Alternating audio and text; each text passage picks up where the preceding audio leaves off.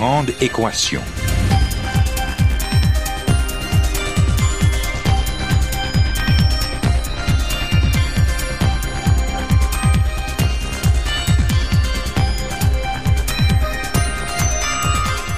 Ici Normand Mousseau, bienvenue à La Grande Équation, votre rendez-vous hebdomadaire avec la science. Cette semaine, qui sécurise les systèmes de sécurité?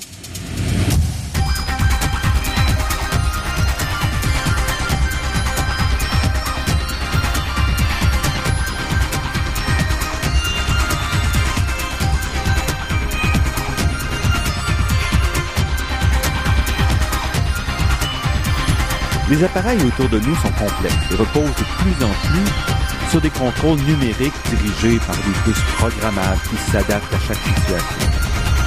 On pense par exemple à des alarmes qui retentissent lorsque la température ou la pression d'une machine dépasse la gamme acceptable, mais aussi à des systèmes beaucoup plus complexes, qu'il s'agisse par exemple de pilotes automatiques dans un avion ou de systèmes d'accompagnement dans la gestion d'une usine chimique. Or, s'il est facile de programmer une alarme lorsque la température dépasse un seuil prédéfini, comment peut-on s'assurer que ces contrôles numériques réagissent correctement aussi dans le cas beaucoup plus risqué d'un avion ou d'une voiture qui se déplace? En d'autres termes, qui peut s'assurer que les systèmes censés nous protéger réagiront comme souhaité dans toutes les conditions? Notre invité d'aujourd'hui travaille sur cette question depuis de nombreuses années. Sofiane Tahar est professeur au département de génie électrique et informatique de l'Université Concordia. Il s'intéresse plus particulièrement aux vérifications formelles des dispositifs informatiques qui contournent en grande partie les difficultés associées à la vérification de la stabilité de tous les systèmes qu'on a autour de nous. Est-ce assez pour nous rassurer? Restez à l'écoute. Sofiane Tahar, merci d'avoir accepté cette invitation. C'est moi qui vous remercie. Comme je le disais, les objets autour de nous se transforment, se complexifient, mais en même temps, des choses automatiques, c'est pas nouveau. Oui, c'est pas nouveau, mais le problème, c'est la, la, complexité de ces systèmes augmente de jour en jour. Si on prend par exemple juste un téléphone cellulaire, mm -hmm. dans un téléphone cellulaire aujourd'hui, il y a plus que 10 ou même une douzaine de processeurs. Dans un ordinateur, il y a juste un processeur. Alors imaginez un téléphone où il y a 12 ordinateurs à l'intérieur. Et que font tous ces ordinateurs? Tout, Toutes sortes de tâches. Donc un téléphone cellulaire aujourd'hui intelligent, c'est pas juste pour, euh, pour recevoir des appels, mais euh, on peut avoir toutes sortes d'applications, euh, vidéo, audio, accès à Internet et, et, beaucoup d'autres applications pour lesquelles on a besoin pour chacune un processeur. Et euh, ça fait, euh, ça, ça, rend la tâche très très complexe du point de vue euh, fonctionnalité et aussi du point de vue fiabilité. Donc pendant longtemps, on avait des, des parties de gestion automatique qui étaient plutôt mécaniques. Donc on répondait à des déformations, on répondait à un thermomètre qui montait, et ça c'était assez facile de s'assurer que ça allait fonctionner comme on le voulait. Lorsqu'on parle d'appareils mécaniques, c'est plus à, à, la fin du 19e siècle, mais euh, rendu déjà au, au 20e siècle ou à la moitié du 20e siècle, euh, on a de plus en plus d'appareils électroniques. Euh, donc maintenant, en 2015, la, la, partie électronique de chaque de chaque engin, même si on prend une voiture par exemple, mm -hmm. la, la, partie électronique dans une voiture est euh, plus complexe, plus grande, plus importante, plus coûteuse que beaucoup d'autres euh, euh, composantes mécaniques de la voiture. La plupart du temps, lorsqu'on a une, une, panne dans une voiture, c'est plus une panne électrique qu'une panne mécanique de nos jours. Donc une panne liée au système de contrôle de la voiture. Exactement, exactement. Souvent, on trouve, par exemple, sur l'autoroute des Caries, des, des, voitures de luxe BMW, Mercedes en panne. Mm -hmm. En fait, c'est pas une panne mécanique parce que ce sont, des voitures très très fiables, mais c'est un problème électronique. Tout est devenu euh, si perfectionné, si complexe, euh, si automatisé qu'à un certain moment, euh, il y a des failles et puis le, système tombe en panne. Donc, on a un problème. À la fois, il faut s'assurer que les puces même qu'on a mis font ce qu'elles doivent faire. Elles ont la structure qu'on imagine qu'elles ont. Oui. Il faut ensuite s'imaginer quoi? Que les logiciels de chacune des puces fonctionnent comme on pense qu'ils doivent fonctionner. Oui. Et il faut ensuite s'assurer que les interactions, les communications d'une puce à l'autre sont aussi dans les standards, respectent les standards de communication auxquels on s'attend. Oui, exactement. Donc, euh, c'est une complexité où il y a, on appelle ça la partie matérielle et la partie logicielle. Donc, euh, dans un système embarqué, donc euh, si on a le contrôle, par exemple, de, de, de freinage d'une voiture, euh, bien qu'il y a une pédale, mais derrière la pédale, il y a tout un système électronique. Donc, c'est plus directement relié la pédale au frein avec un, une tige de fer. Non, c'est plus directement comme ça. Donc, il y a tout un système électronique qui va donc engendrer le, le, freinage de, de, la voiture.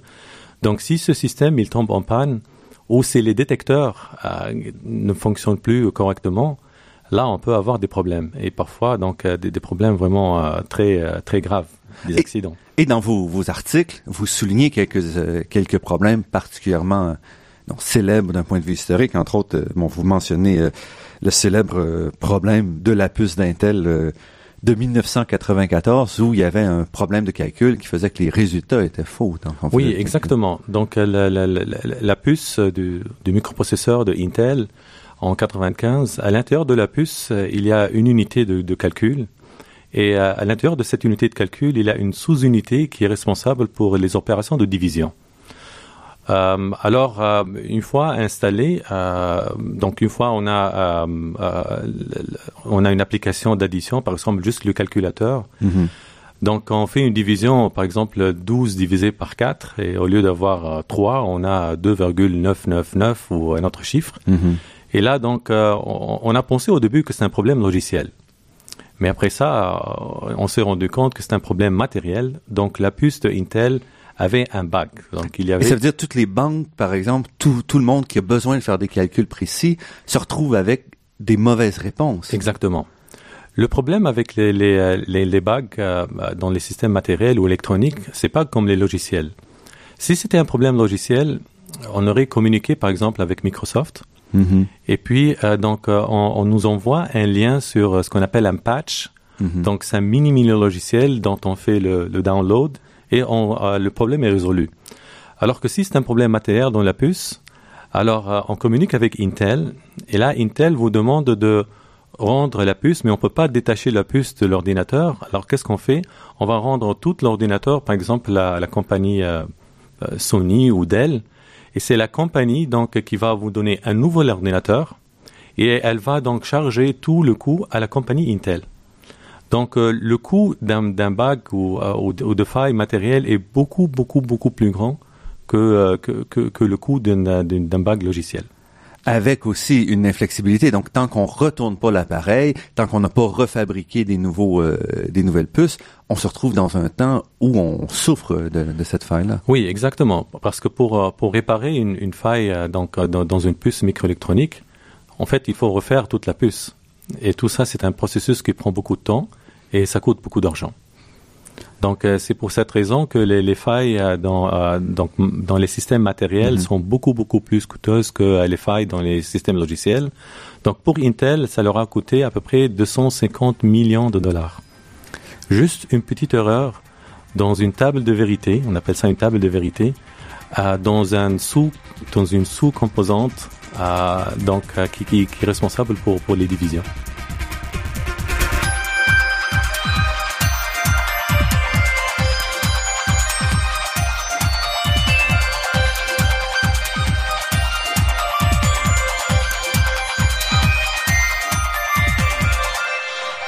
Ici Normand Mousseau, vous êtes à la Grande Équation et nous parlons d'erreurs dans des systèmes de plus en plus euh, présents autour de nous qui contrôlent nos véhicules, qui contrôlent nos ordinateurs, avec Sofiane Tahar, professeure au département de génie électrique et informatique de l'Université Concordia.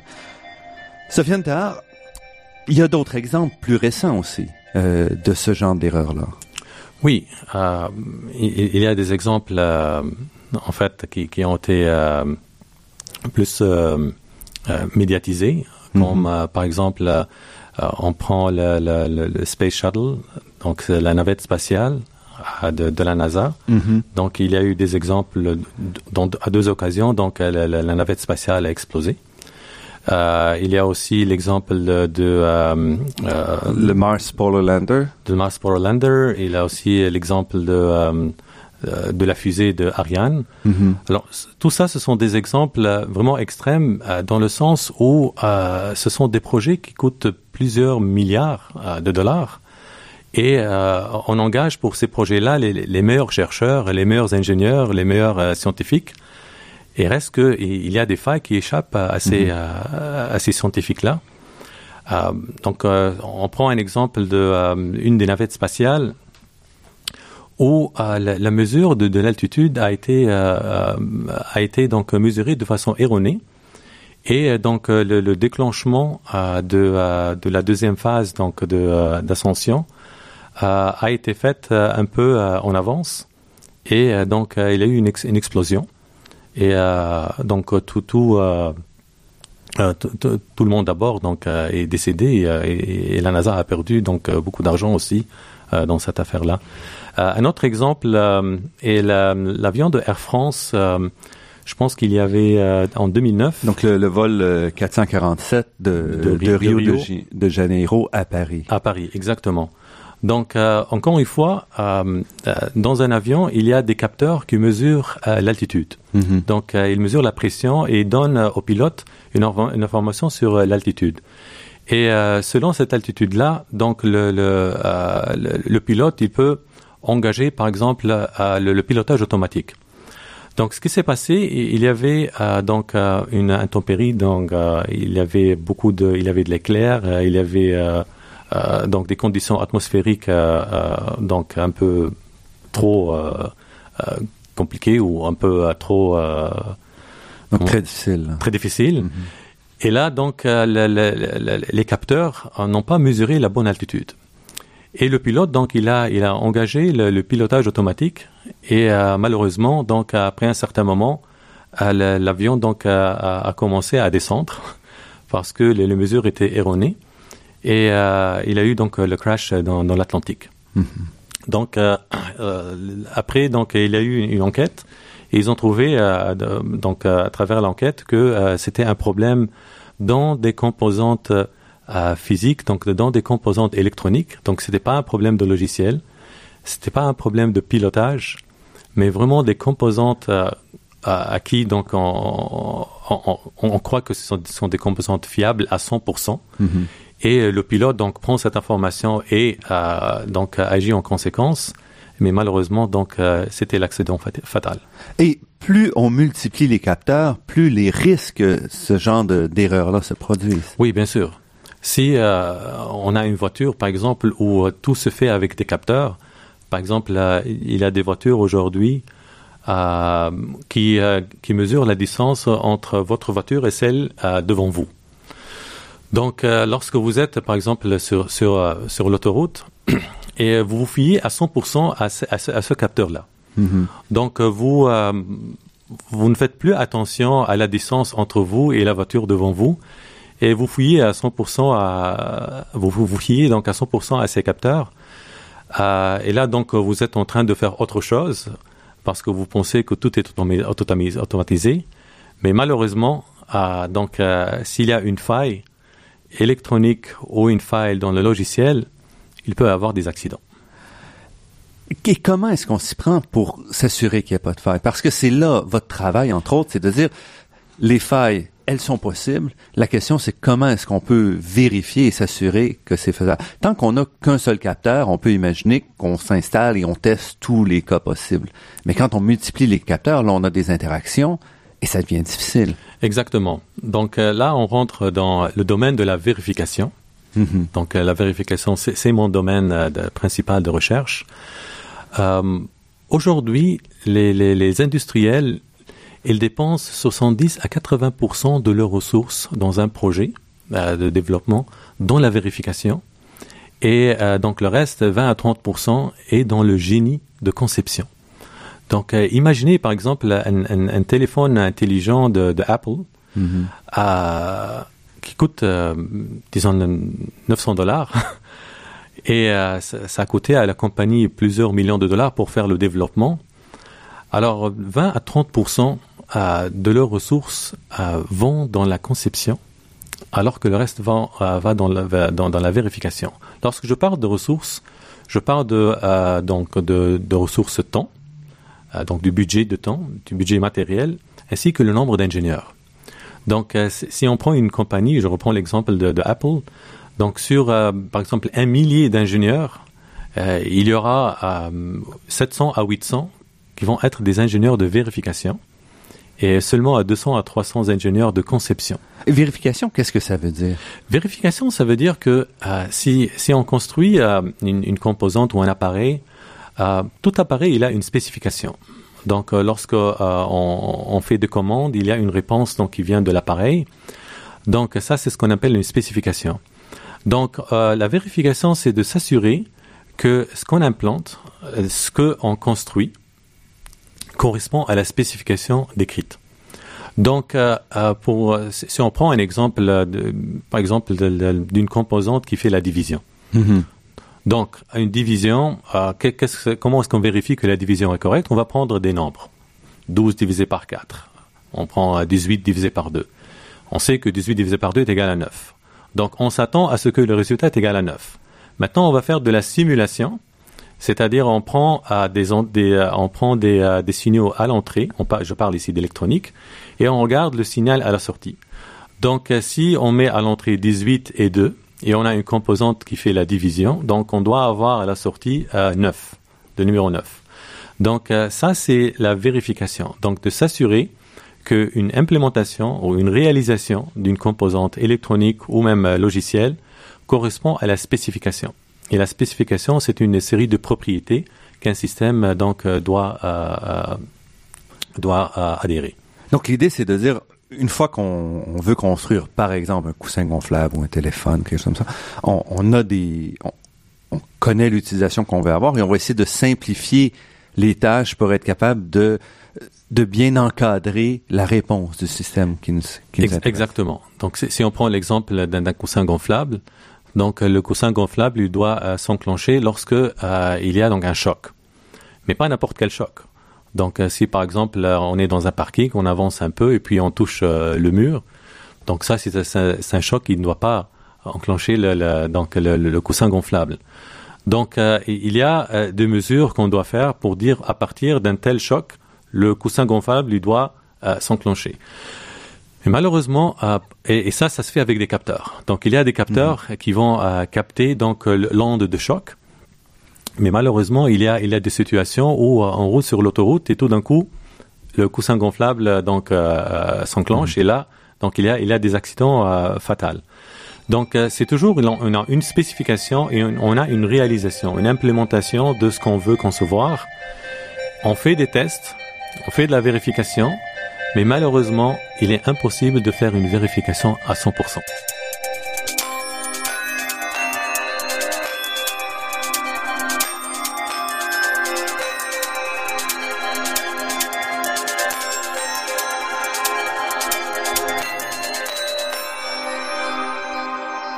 Ici Normand Mousseau, vous êtes à La Grande Équation sur les ondes de Radio-VM et nous sommes en compagnie de Sofiane Tahar qui nous parle de vérification. Comment est-ce qu'on s'assure que les objets autour de nous font bien ce qu'ils doivent faire? Donc, on avait l'exemple du coussin gonflable. Est-ce que, Sofiane Tahar, euh, on peut réaliser en laboratoire tous les cas possibles qu'on va retrouver sur la route? Malheureusement, c'est impossible. Euh, le, problème, c'est que euh, si on va considérer euh, toutes les combinaisons possibles, on va devoir faire des simulations et des vérifications pendant plusieurs dizaines d'années ou parfois plusieurs dizaines de milliers d'années. Donc, on a ici une réalité. Le fait qu'on a des produits qui doivent sortir sur le marché un certain temps. Donc, si on a un projet pour par exemple une nouvelle version d'un ordinateur, une nouvelle version euh, d'un téléphone intelligent. Donc, euh, on a par exemple 18 mois du début jusqu'à la fin du projet pour euh, sortir le produit sur le marché. Et on sait que pour si on veut faire la vérification de toutes les combinaisons possibles, ça va nous prendre, disons, 10 ans. Mm-hmm. Donc, qu'est-ce que les industriels font? Ils vont donc vivre avec une petite fraction de ce qu'on peut vérifier euh, ils utilisent beaucoup de, leur expérience. Donc, ils disent que telle composante, donc, euh, il y a une plus grande probabilité qu'elle tombe en panne. Telle composante, elle est nouvelle. Donc, on va la tester encore plus. Telle composante, on la, on la réutilise d'un donc d'un appareil antécédent ou d'une version antécédente. Donc ils font des décisions de priorité de quoi vérifier en premier, mm-hmm. mais ils ont une limite de temps. Donc euh, eux, les industriels, ils savent dès le début qu'on est en train de vous livrer un appareil qui n'a pas été vérifié à 100%. Maintenant euh, euh, vient donc la considération de, différentes qualités. Donc on peut parfois trouver euh, deux appareils électroniques qui font la même chose, mais un qui coûte, disons, 50 dollars et l'autre qui coûte 500 dollars. Mm-hmm. Donc on peut se poser la question pourquoi est-ce qu'il y a une si grande différence? On se rappelle, tout à l'heure, j'ai mentionné que 70 à 80 du budget va dans la vérification. Donc cette différence entre 50 et 500 dollars, c'est pas seulement dans la qualité euh, des composantes qu'on utilise, des qualités des matériaux, mais aussi dans la qualité de la vérification. Donc euh, s'il y a une compagnie qui va engager euh, des centaines d'ingénieurs de vérification, donc elle doit elle doit donc payer beaucoup plus d'argent pour pour ces ingénieurs. Donc le coût de, de, de, de l'appareil va être plus élevé. Alors qu'une autre compagnie, elle va dire, je vais euh, juste engager euh, un nombre restreint d'ingénieurs pour faire la vérification. Donc, euh, je ne vais pas dépenser beaucoup d'argent dans la vérification et je vais économiser dans le coût donc de, de développement et, de réalisation. Et là, ils peuvent sortir sur le marché donc avec un appareil qui est beaucoup beaucoup moins cher, mais moins fiable. Moins fiable, exactement. Et comment est-ce qu'on se prend? Donc votre approche à vous, c'est de dire donc essentiellement, aujourd'hui, il y a différentes façons de tester. Une approche, c'est on teste un peu au hasard. Donc, on va tester des conditions en disant si au hasard on trouve pas d'erreur, il y a peu de, les, probabilités d'erreur sont réduites. Vous vous intéressez à des approches beaucoup plus euh, systématiques. Oui. Ah, en fait, euh, il y a trois méthodes de vérification. Euh, la première, c'est une, j'ai mentionné tout à l'heure, c'est la simulation. Mm-hmm. Donc, euh, on a un modèle du système euh, donc euh, qu'on a donc dans en logiciel, donc sur un ordinateur devant nous. On a un modèle logiciel du système, donc écrit dans un langage de programmation, et on fait toutes sortes de simulations pour voir comment ça fonctionne. Et après ça, on fait la réalisation donc matérielle. La deuxième technique, c'est l'émulation. L'émulation, c'est de la réalisation d'un prototype donc vraiment un prototype physique euh, mhm. du système, et on fait de, la euh, vérification là-dessus. Euh, donc, par exemple, souvent on nous montre à la télévision des crash tests de voitures. Ça, c'est de l'émulation, parce qu'on on construit un prototype de la voiture et on fait vraiment le test physique pour voir comment, par exemple, le, coussin gonflable réagit. Mais on peut aussi avoir un modèle logiciel du, du, coussin gonflable, un modèle logiciel de la voiture, donc, on écrit un programme logiciel qui décrit tout, toute la situation et on peut faire de la simulation de ce crash test. Alors, la différence entre ces deux techniques, c'est que euh, la, première, donc l'émulation, elle est beaucoup plus coûteuse parce qu'on doit construire un prototype. Mm-hmm. Dans le cas de, de, la voiture, donc on va le détruire. euh, mais on a plus euh, de fiabilité dans les résultats qu'on obtient parce qu'on est plus proche de la réalité. Mhm. Alors que la simulation, c'est devant un logiciel, un ordinateur, devant un ordinateur, donc euh, on peut faire euh, plusieurs scénarios. Donc on a le luxe de, euh, faire plusieurs scénarios, de plusieurs tests, mais on est un peu éloigné de la réalité. La troisième méthode de vérification, et c'est la méthode dans laquelle je, fais mes, mes, mes, recherches, en fait, moi, je suis détenteur d'une chaire de recherche dans la vérification formelle de systèmes sur puce. Alors, euh, les systèmes sur puce, ce sont euh, des, circuits électroniques qui contiennent plusieurs processeurs, euh, plusieurs mémoires, plusieurs fonctionnalités. C'est ce qu'on retrouve, par exemple, dans, dans un téléphone intelligent. donc, c'est le domaine de, l'électronique. la vérification formelle, donc c'est une troisième technologie euh, qui essaye de refaire ce que euh, les, euh, les scientifiques ou les mathématiciens font à la main, donc des preuves mathématiques, mais qui vont faire, qui vont être faites à l'aide d'un ordinateur. Donc, il y a un logiciel qui nous aide à refaire les vérifications mathématiques, ou qu'on appelle aussi analytiques, mm-hmm. qu'on fait avec des équations mathématiques à la main. Maintenant, euh, c'est quoi l'avantage de la vérification euh, formelle? En fait, euh, c'est l'avantage de, de, Parce que d'un point de vue de, de quelqu'un qui est pas dans le domaine, on dirait Oui. que là, ça commence à être pas mal éloigné de la réalité. Donc, est-ce que c'est moins fiable qu'une simulation? Oui. En fait, le problème avec la simulation, c'est que peut, on peut pas une fois il, il y a, il y a- ok, je vais reprendre. En fait, le problème avec la simulation, c'est que on est éloigné de la réalité et en plus de ça, on n'a pas la possibilité de vérifier toutes les combinaisons possibles. Alors que si on a une équation mathématique devant nous sur un papier Mhm. et on essaie de résoudre cette, équation pour toute x, pour toute variable. Donc pour nous, par exemple, la variable, ça peut être une pression, une température. Donc on fait une vérification pour toutes les possibilités et on peut faire ça mathématiquement à la main.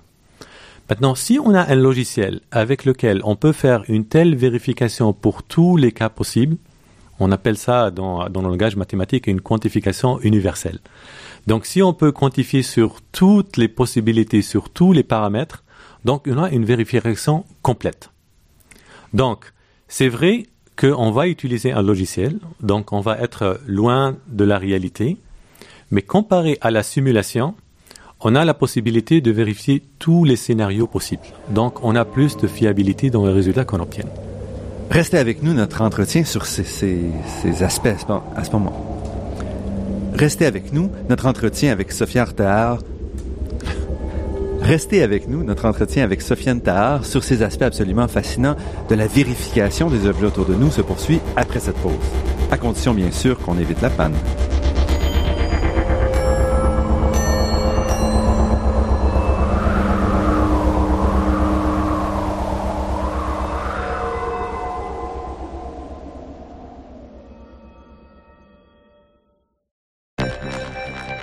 Ici Normand Mousseau, vous êtes à La Grande Équation et nous sommes en compagnie de Sofiane Tahar, professeur au département de génie électrique et informatique de l'Université Concordia.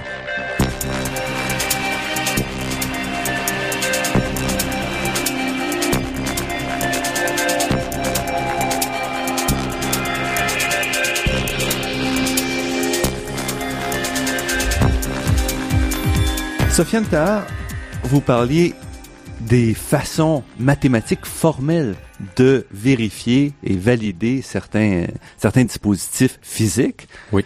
Est-ce que c'est général, votre approche, ou est-ce que c'est seulement pour quelques problèmes autour de nous? En fait, c'est une approche qui est générale. Le problème, c'est que euh, pour euh, l'appliquer, on a besoin euh, des experts qui non seulement euh, ont des connaissances dans le domaine euh, spécifique du génie pour, l'application spécifique, donc ça peut être euh, le, domaine médical ou le domaine de, de l'avionique ou le domaine donc de euh, du logiciel, mais euh, cet expert, il doit avoir une, très bonne connaissance mathématique et d'utilisation de ces logiciels. Le problème, c'est que ces logiciels ne sont pas automatisés. Donc, c'est pas qu'on donne une équation et on va donc presser sur un bouton et on va avoir le résultat oui ou non. Mais euh, c'est un processus qui c'est un processus qui est interactif. Donc, on a un logiciel qui nous aide à résoudre donc les, les équations, mais euh, ça ça marche pas. Il faut penser. Il faut penser, exactement. Mais si par exemple on prend un dispositif, vous parliez du dispositif dans le euh, dans l'avion par exemple le, le d'Air France euh, qui s'était écrasé entre Rio de Janeiro et Paris. Oui. Est-ce que en représentant mathématiquement cette sonde-là, vous auriez pu identifier les limites de de, de ses capacités Je pense que oui. Si euh, on aurait, on aurait euh, euh, fait donc une approche euh, plus approfondie de euh, la spécification de ces capteurs, parce que là, on, on s'est rendu vraiment à un, problème de capteur. Donc, un capteur, donc c'est un dispositif physique, donc euh, qui réagit donc aux conditions euh, environnementales. Donc, il mesure par exemple la pression de l'air. Et euh, on sait que euh, ces capteurs-là, donc, euh, ils ont une, marge de, euh, de, pas une marge de valeur, on va reprendre. On sait que ces capteurs-là, donc, euh, ne mesurent pas exactement donc la pression au, au millimillibar près, Mhm. mais euh, il y a toujours une petite euh, marge euh, d'erreur euh, qui, qui est acceptable. Mais on se retrouve parfois dans, dans des situations où le, capteur est défectueux. Ok? Donc dans ce cas-là, on doit vraiment considérer des conditions plus plus complexes, plus compliquées, et on doit on doit aussi travailler avec des modèles de, de, de ces capteurs-là qui sont euh, plus complexes et qui sont des modèles euh, euh, beaucoup plus... je vais reprendre. Donc on va travailler avec des modèles qui sont plus complexes et qui sont plus détaillés pour pouvoir donc prendre en considération toutes sortes de scénarios et de, et de situations. Il est donc nécessaire dans un premier temps de mieux caractériser même les capteurs, l'objet physique, pour en faire le modèle mathématique dont vous avez besoin. Exactement. Donc, euh, euh, à ma connaissance, euh, il n'y a pas de méthode formelle utilisée par l'industrie qui est utilisée pour la vérification de composantes physiques. Mm-hmm. Donc, ces méthodes-là que j'ai mentionnées tout à l'heure, donc, sont utilisées par les industriels surtout dans, dans les domaines où il y a un problème de, de sécurité, donc comme l'avionique, les autos et ainsi de suite. Ils utilisent ça pour la vérification des parties logicielles, des, des, des, composantes électroniques ou de la partie matérielle, mais des composantes physiques, euh, ça c'est un nouveau domaine, hein, donc euh, que nous à l'université Concordia, mhm. on a commencé à travailler là-dessus depuis euh, depuis 2010. Est-ce qu'on peut dire que c'est une nouvelle branche mathématique ou c'est l'application d'un jeu d'outils mathématiques bien connu à un nouveau domaine? En fait, nous, on n'est pas en train d'inventer les, mathématiques. On n'est pas, on n'est pas en train euh, d'inventer une nouvelle branche de la mathématique. Ce que non, ce qu'on est en train de faire, c'est de aider l'ingénieur de vérification à refaire ou à faire ce qu'il aurait pu faire mathématiquement à la main à l'aide d'un logiciel. Mm-hmm. Ça, ça a beaucoup, beaucoup d'avantages. Euh, le premier avantage, c'est que euh, on peut refaire la preuve. Donc très souvent, euh, on a une preuve mathématique faite à la main. Et si on demande au même scientifique, après 2, 3, 4 ans, comment est-ce que vous êtes allé de cette étape 3 à l'étape 4 Il va prendre un bouton pour réfléchir, pour savoir comment ça a été fait. Mhm. Ça, c'est une chose. L'autre chose, lorsqu'on fait une, une vérification, lorsqu'on fait donc une vérification mathématique à la main, donc on résout des équations, il y a toujours des suppositions. Je prends un exemple. Si on a des probabilités, donc la probabilité, euh, c'est une valeur entre 0 et 1. Donc, euh, mon pourcentage, c'est entre 0 et 100%. Mm-hmm. On ne peut pas avoir une probabilité qui est euh, plus grande que 1, donc plus grande que 100%. Alors, dans la tête du, du mathématicien, il sait toujours que lorsqu'on a une variable qui, qui, qui, mesure une probabilité, elle est toujours entre 0 et 1. Maintenant, si on utilise un logiciel pour faire la même, euh, pour résoudre la même équation, le logiciel ou l'ordinateur ne sait pas que cette variable correspond à une probabilité. Donc pour lui, c'est une variable qui peut avoir n'importe quelle valeur. Donc le logiciel, il va essayer de résoudre l'équation pour toutes les possibilités. Donc euh, parfois, il y a des suppositions qui sont dans la tête du scientifique qui sont erronées. Par exemple, il, il suppose qu'à une certaine altitude, la pression ne peut pas dépasser une certaine valeur. Mhm. Alors qu'il peut y avoir des situations atmosphériques où la pression dépasse cette valeur-là. Et peut-être c'est l'une des raisons pourquoi mhm. il y a eu le crash. De, Donc, en passant par un ordinateur qui n'a pas peut-être ces, préconceptions-là, on peut identifier des situations où l'appareil va flancher, où on n'avait pas pensé même regarder. Exactement, exactement. Et euh, on, a eu des, situations euh, dans nos laboratoires, on a trouvé euh, des failles dans des preuves mathématiques qui ont été faites dans le passé. par, exemple, il y a un, livre qui a été publié, en, je pense, en 1967 mm-hmm. dans le domaine des télécommunications. Donc, euh, euh, ça a à faire avec les, les, les, filtres qui sont utilisés pour euh, les communications. Et un de nos étudiants, il a trouvé une faille dans la preuve mathématique qui se trouve dans ce livre-là. Maintenant, aujourd'hui, dans, dans, nos universités, les, les, livres qui sont utilisés pour enseigner donc cette, cette matière-là, qui sont les filtres des, appareils de communication, ils font tous référence à ce livre-là de 1966. Donc on reprend une, démonstration erronée depuis 50 ans. Exactement. Donc ce qui se passe ici, c'est que l'auteur de ce livre-là, donc, euh, il a considéré un certain nombre de combinaisons, mais il a oublié une situation très particulière. donc, lorsque nous, on a essayé de refaire ça à, l'aide d'un logiciel, donc on s'est retrouvé avec cette situation particulière qui n'était pas euh, donc considérée dans dans ce livre-là et on retrouve aussi dans, dans, nos livres euh, qu'on utilise aussi aujourd'hui pour enseigner dans les universités. Et là, on se retrouve un peu dans un cercle vicieux quand même. Vous avez un logiciel dont il faut vous assurer qu'il soit valide pour démontrer la validité des autres des autres oui, ça c'est une question très très pertinente euh, parce qu'on utilise un logiciel pour vérifier. Alors comment s'assurer que le logiciel qu'on utilise fonctionne est fiable et qu'on euh, fonctionne correctement?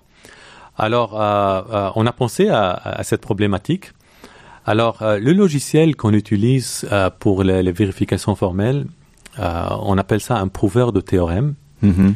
Donc ces, prouveurs de théorème, ils sont basés dans, euh, le cœur, au, milieu, ils sont basés sur seulement cinq axiomes. Donc un axiome, c'est une équation très très très simple. Et euh, huit règles d'inférence, ce sont des règles de déduction. Donc tout le logiciel, il repose sur seulement cinq axiomes très très simples et huit règles de déduction très très simples et tout le reste est euh, construit autour de ça. Donc, euh, s'il y a une faille quelque part, elle doit être dans, euh, dans, donc, dans ce, ce core à mm-hmm. l'intérieur. et là, ça nous donne plus d'assurance parce que le logiciel, il est construit tout autour de ça.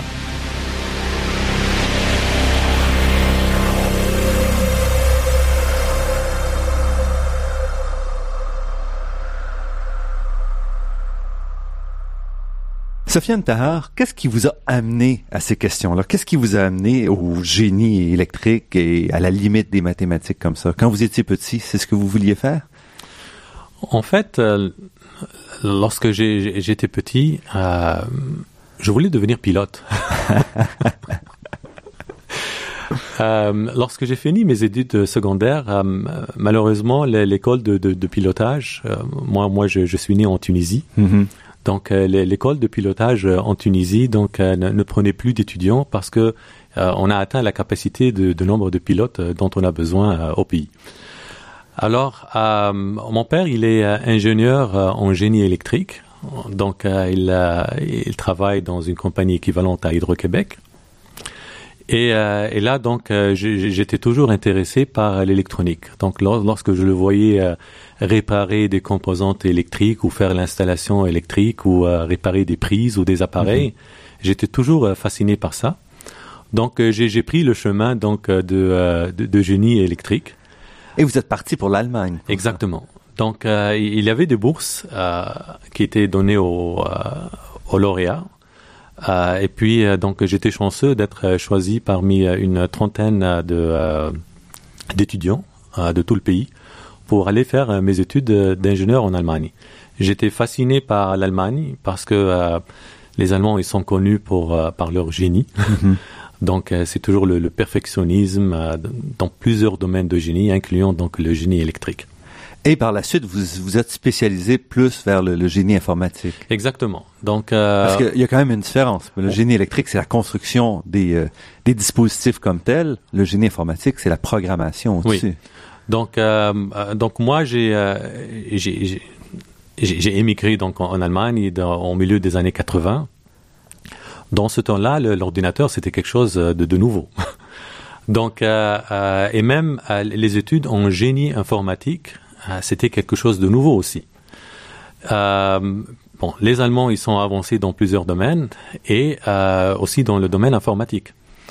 Euh, et là, donc, après euh, deux ans d'études en génie électrique, donc, euh, je me suis aperçu qu'il y a un, un, nouveau domaine qui s'ouvre. Donc, on est maintenant à la fin des années 80, qui est le domaine donc de, de génie informatique. Mm-hmm. Et donc, je, je, me suis spécialisé dans, dans ce domaine-là. Et j'ai eu donc mon diplôme. J'étais en fait, l'un des premiers d'avoir ce, diplôme en génie informatique. Et juste une petite anecdote. je, voulais rentrer, au pays pour, travailler comme ingénieur. Donc j'ai j'ai une bourse. Je suis allé en Allemagne. J'ai appris l'allemand. J'ai fini donc mon, mon, diplôme en génie informatique. Je rentre au pays. J'ai pas pu trouver de job. On m'a dit génie informatique. C'est quoi ça Il n'y a pas d'embauche dans, dans, ce domaine-là. On parle maintenant du début des années 90. Mm-hmm. Et là, donc, je suis revenu en Allemagne et j'ai fait une, une, un, doctorat, donc en informatique cette fois, en informatique appliquée. Dans le domaine de la vérification. Donc vous aviez déjà commencé là, votre votre carrière en vérification. Exactement. Donc moi comme donc j'ai donc un bagage en génie électrique, en génie informatique.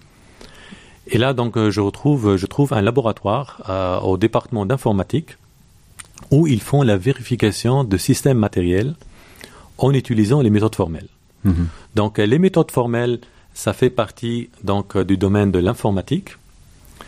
Euh, les systèmes matériels, ça fait partie du, du domaine de génie électrique. Mhm. Maintenant, pour marier les deux ensemble, donc on a besoin de quelqu'un qui s'intéresse donc euh, à l'informatique mhm. et qui a un bagage donc pour comprendre les systèmes matériels. Et euh, presque tous tous les chercheurs dans ce laboratoire-là, ils, ont ce bagage-là. Donc, à la fois de génie euh, électrique, et de génie informatique. Oui. Parce que ça demande évidemment donc une, un intérêt plus large, plus par-dessus. Même en termes d'informatique, vous êtes du côté plutôt formel. Donc, vous n'êtes pas même au niveau de la programmation, vous êtes au-dessus de ça. Donc, il y a une un écart assez grand. Exactement, exactement. Donc on, parle d'informatique et pas de génie informatique. Mhm. Donc euh, ma thèse de doctorat est, est, une thèse en informatique. Ce mhm. C'est pas en génie informatique. Donc euh, je me suis un peu éloigné du génie, mais euh, j'ai développé donc des méthodes logicielles, donc informatiques, pour résoudre des problèmes dans le domaine du génie électrique.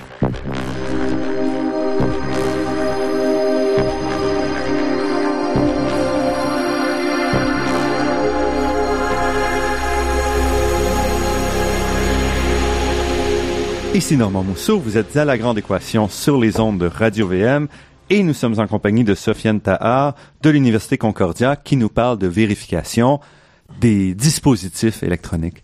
Est-ce que vous, vous pouvez euh, vous assimiler un peu à ce que ferait un vérificateur comptable ou est-ce que c'est c'est pas le même type de, de relation? Un vérificateur, un vérificateur comptable, en fait, il, il fait une vérification après, le fait. Donc après que les opérations ont eu lieu. Mhm. Nous, en fait, on doit faire une vérification avant que les dispositifs ou les appareils soient mis au marché. Donc, euh, euh, avant que le véhicule est mis en vente, ok, on doit faire toutes sortes de vérifications. Maintenant, s'il y a euh, un accident ou s'il y a une faille, mhm. donc il y a toujours une, une enquête qui, qui se fait. Et il y a des vérifications qui se fait, qui, qui, qui, qui sont faites donc après un accident pour savoir où, mhm. où se trouvait donc euh, la, la, faille ou le bug. Mais en général, euh, c'est une vérification qui se fait juste après la conception et avant donc de, de, de, de, la mise en vente du produit. Et ce qu'on voit par exemple avec la multiplication des scandales, entre autres dans l'industrie automobile, c'est que si on n'a pas fait la vérification correctement avant, il est très difficile de la faire après à cause des coûts, comme vous mentionnez. Donc, une fois qu'on s'aperçoit qu'il y a une erreur, euh, les compagnies ont souvent tendance à dire on va peut-être le camoufler un petit peu ou on va attendre un peu, voir est-ce qu'on doit agir ou non. Parce que le coût de changer tous ces appareils-là, comme vous disiez, c'est beaucoup plus grand que de simplement faire une rustine informatique. Oui, en fait, euh, pour, les compagnies, c'est plus facile de vous donner un, euh, un nouvel auto ou, un nouvel appareil que de réparer l'appareil. Donc, euh, si, si, par exemple, vous avez, euh, je prends l'exemple d'un téléphone cellulaire, mm-hmm. donc euh, il tombe en panne, c'est plus facile pour la compagnie, par exemple Samsung, mm-hmm. de vous donner donc un, nouvel appareil que d'aller et de réparer votre appareil qui, qui est en panne. Mais ça devient coûteux quand même. Ça devient coûteux. Ça, ça, devient coûteux. C'est pour ça que ils donnent des garanties limitées. en fait, très souvent, vous achetez un appareil, c'est écrit une, une garantie de trois ans. Trois ans et un jour, ça tombe en panne. Euh, ça, ce sont des, des réalités parce que euh, lorsqu'on fait la réalisation et la fabrication de certains appareils, les composantes, ils ont une durée de vie. C'est pas des composantes qui, euh, qui, qui, durent 40 ans ou 50 ans ou 60 ans. Euh, ils ont une durée de vie et cette durée de vie, elle est donc liée directement donc à la garantie qu'on vous donne. Mm-hmm. Et euh, ils font ça donc pour des raisons euh, économiques, pour que euh, au bout de trois ans, vous devez acheter, changer. un nouvel mhm. appareil.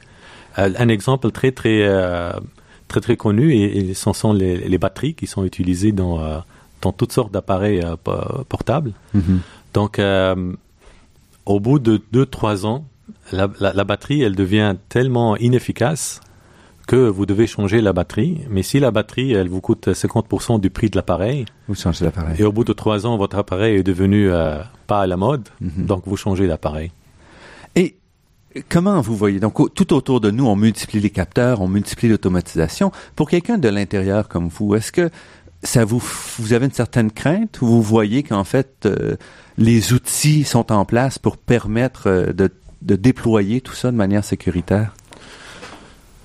En fait, euh, lorsqu'on parle de sécurité, euh, surtout dans le domaine de l'avionique, euh, dans un avion, on ne va pas trouver, par exemple, les, processeurs, les, composantes électroniques les plus sophistiquées qu'on peut retrouver aujourd'hui dans, un téléphone intelligent. Je m'explique. Dans un téléphone intelligent ou dans un appareil de consommation, on essaie toujours d'avoir les dernières technologies disponibles pour que euh, les gens donc sont satisfaits et euh, les compagnies donc euh, ils vont faire beaucoup de profit avec ça. et lorsqu'on introduit un, un, nouvel dispositif, on sait déjà que on n'a pas eu le temps de vérifier tous les scénarios. Donc, on va vivre avec des situations où il y aura des retours, des rappels. Mhm. Et ça, ça se fait donc de plus en plus souvent. Maintenant, euh, si on prend euh, une compagnie comme euh, Boeing ou, Airbus, lorsqu'ils vont utiliser un processeur, un microprocesseur dans l'avion pour faire donc des calculs, ils vont pas utiliser le dernier cri microprocesseur de Intel, pas parce qu'ils peuvent pas donc payer le prix, mais qu'ils savent que c'est encore nouveau et ça n'a pas encore été testé. Alors qu'est-ce qu'ils vont utiliser? Ils vont utiliser un processeur disons qu'il date de 1990, non, disons 1999. Donc essentiellement un, un, processeur qui a déjà une 15 à 20 ans d'utilisation. Exactement. Donc 15 à 20 ans d'utilisation, c'est 15 à 20 ans d'expérience. 15 à 20 ans d'expérience de faille, 15 à 20 ans donc de rappel, donc 15 à 20 ans de, de réparation, et euh, donc 15 à 20 ans d'expérience euh, avec euh, de, fiabilité donc avec ces processeurs là. Mais quand on voit par exemple des compagnies comme Apple ou Google qui se lancent dans les voitures par exemple, ils n'ont pas cette approche là de dire on va prendre des, des techniques bien testées. Ils arrivent avec une idée, on va avoir le dernier cri. Et là, est-ce que ça peut créer des problèmes? Oui, je pense que oui. si, si on se lance très très vite avec les nouvelles technologies, euh, dans des domaines euh, donc euh, de, de sécurité, euh, de sécurité publique. On parle mhm. ici de, de, de voitures. Parce que quand le téléphone ne fonctionne pas, c'est pas un drame. Exactement, exactement. Euh, donc ça, ça c'est un problème de taille.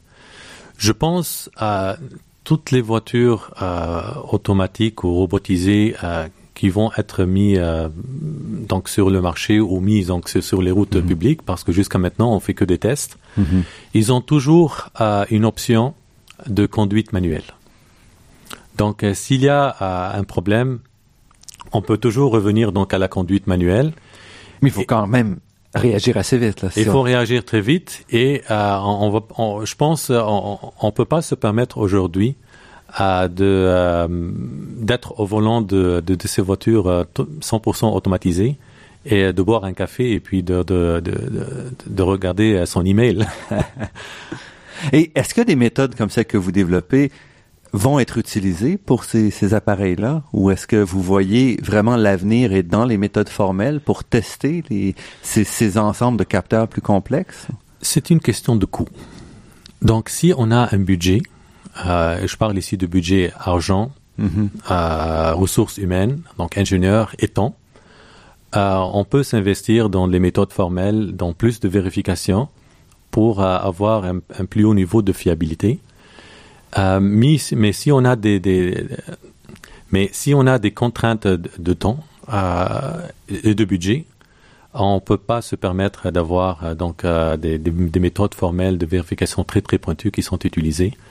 Euh, parce que si, euh, si on imagine qu'une voiture, elle va coûter euh, 300 000 dollars pour avoir une, une, une voiture euh, donc normale, pas une voiture Mhm. vraiment de luxe, euh, personne ne peut, euh, ne peut l'acheter. Par contre, si on regarde un avion qui coûte plusieurs centaines de millions de dollars, euh, on peut se permettre donc de, euh, de faire de la vérification for- formelle pointue. Et euh, très souvent, on entend parler de, euh, de, de délai de livraison d'avions, par exemple. Ça, Mhm, c'est mhm. quelque chose qui, qui arrive très très souvent. Donc, euh, les compagnies comme euh, par exemple Bombardier, ils font des contrats avec euh, euh, des, des compagnies aériennes pour la livraison d'un tel nombre d'appareils, euh, disons pour le 1er euh, janvier 2016. Et euh, arrivé à décembre, euh, ils disent que euh, on va retarder euh, la livraison de six mois. Mhm. C'est pas un retard d'une semaine ou de quelques semaines ou d'un mois, de six mois. Parfois, on se pose la question pourquoi ce retard-là? La plupart du temps, c'est que euh, lors des tests, lors des vérifications, on a trouvé une faille. Maintenant, lorsqu'on répare cette faille, on doit refaire toutes les autres vérifications parce que tous les systèmes sont communiquent l'un avec l'autre. Donc, pour refaire toutes les vérifications de tous les autres dispositifs qui dépendent de, euh, de cette composante qu'on a réparée, ça prend beaucoup d'ouvrage. Ça prend plusieurs mois. Alors, c'est dans un cycle où on sort des nouveaux produits à tous les ans, ça devient difficile de... Oui, ça, ça, ça devient difficile. Euh, le, le problème, euh, c'est que euh, ces appareils-là euh, sont aujourd'hui utilisés euh, dans le domaine euh, médical. Donc, si on prend un pacemaker, par exemple, Mhm. donc c'est un dispositif euh, qu'on met euh, donc, Stimulateur cardiaque. un stimulateur cardiaque. Donc, euh, pour aider les gens qui ont euh, des, problèmes euh, donc euh, avec le cœur. Et si on imagine que maintenant euh, ces euh, stimulateurs qui sont des, des- qui sont des composantes électroniques, Mhm. euh, qui répondent aussi à des logiciels, qui sont si ces appareils-là donc sont contrôlés à distance, parce qu'on veut avoir des, des docteurs ou donc du personnel médical qui va utiliser des capteurs qui sont tout autour de ce stimulateur cardiaque pour euh, me- mesurer euh, l'activité de battement du cœur ou, d'autres euh, ou d'autres opérations. Et lors de ces mesures-là, donc il y a une communication qui se fait. Et s'il y a un bug quelque part, ça peut être fatal pour la personne. Sofiane Tahar, on voit bien donc que la question de vérification est au cœur de, de la transformation qu'on vit aujourd'hui dans le monde de l'électronique. Alors, je suis sûr que les auditeurs vont rester, ils vont continuer à suivre vos travaux parce que ils sont très importants. Alors, Sophia, alors Sofiane Tahar, professeur au département de génie électrique et informatique de l'Université Concordia, je vous remercie beaucoup pour cette entrevue. Merci. Je remercie Daniel Fortin à la technique et pour la création des thèmes musicaux entendus à l'émission, Marc-André Miron, site Internet et Ginette Beaulieu, productrice déléguée. Je remercie également le Fonds de recherche du Québec, la Fondation familiale Trottier et l'Université de Montréal pour leur contribution à la production de cette émission. Vous pourrez réentendre cette émission en vous rendant sur le site Internet de La Grande Équation. L'émission est également disponible sur la page Université de Montréal de iTunes U et sur iTunes lui-même. Ici Normand Mousseau. Au nom de toute l'équipe, je vous dis à la semaine prochaine et d'ici là, restez à l'écoute de Radio VM pour découvrir votre monde sous toutes ses facettes.